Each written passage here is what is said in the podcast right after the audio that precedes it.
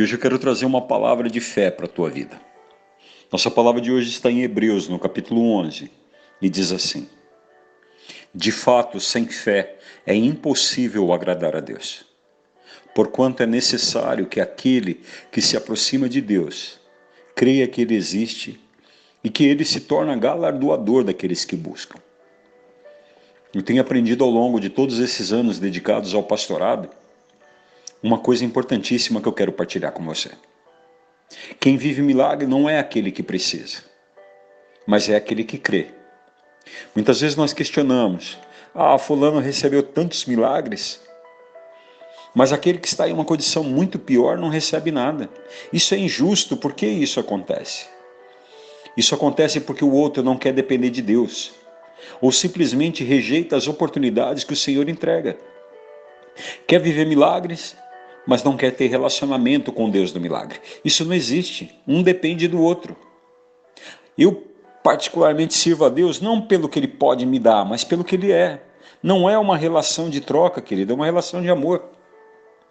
O milagre muitas vezes vem através da transformação que a fé produziu no coração da gente. Tem gente que faz tanta loucura por causa de drogas, por causa de um relacionamento. E no fim, querido, as suas próprias carências acabam destruindo essas pessoas. Assim como tantas escolhas, a fé também traz consequência. A diferença é que ela só traz coisa boa. Ela traz livramento, ela traz paz, ela traz milagre, conselho, consolo do Espírito Santo. Aliança com Deus envolve reciprocidade, envolve entrega, envolve a relação de algo que os dois têm em comum. É algo que a gente precisa renovar, assim como acontece com os nossos relacionamentos. Nós temos que constantemente renovar nossa aliança de amor com esposo, esposa, namorado, namorada, através de atitudes mais do que de palavras. É dessa forma que nós mantemos uma aliança. Sem fé, querida, é impossível agradar a Deus. A fé ela nos liga ao Senhor, mas ela também envolve atitudes. Muitas vezes nós precisamos passar por cima do nosso ego, dos nossos achismos, dos nossos traumas, mas quer saber? Vale a pena, porque a fé nos transforma. A partir do momento em que você crê, suas reações mudam. É muito fácil distinguir quem tem fé e quem não tem. É só você reparar na atitude dos incrédulos. Normalmente eles são críticos, amargos, invejosos. Eles não podem ver ninguém de bem com a vida. Se você fala que vai mandar um currículo, já vem aquele discurso derrotista de que tem, é, o Brasil está em crise, que você não tem capacidade. Eles não sabem, querido, que a fé traz a última palavra que é do Senhor. Então, eu quero que hoje você pense sobre isso. Cuidado com quem você tem depositado sua fé. Fé em coisas erradas é altamente destrutivo.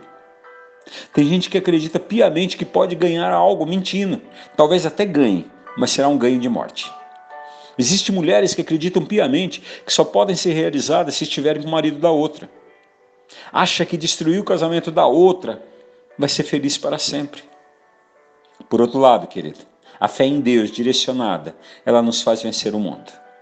Isso só acontece quando a gente determina viver da maneira que ele falou quando decidimos enfrentar as situações da maneira que ele ensinou.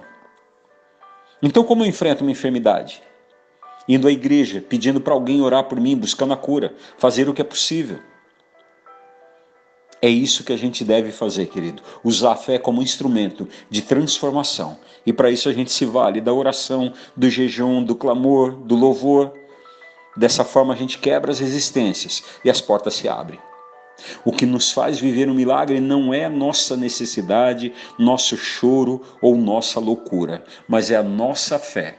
Opera a fé que o Senhor já colocou no teu coração.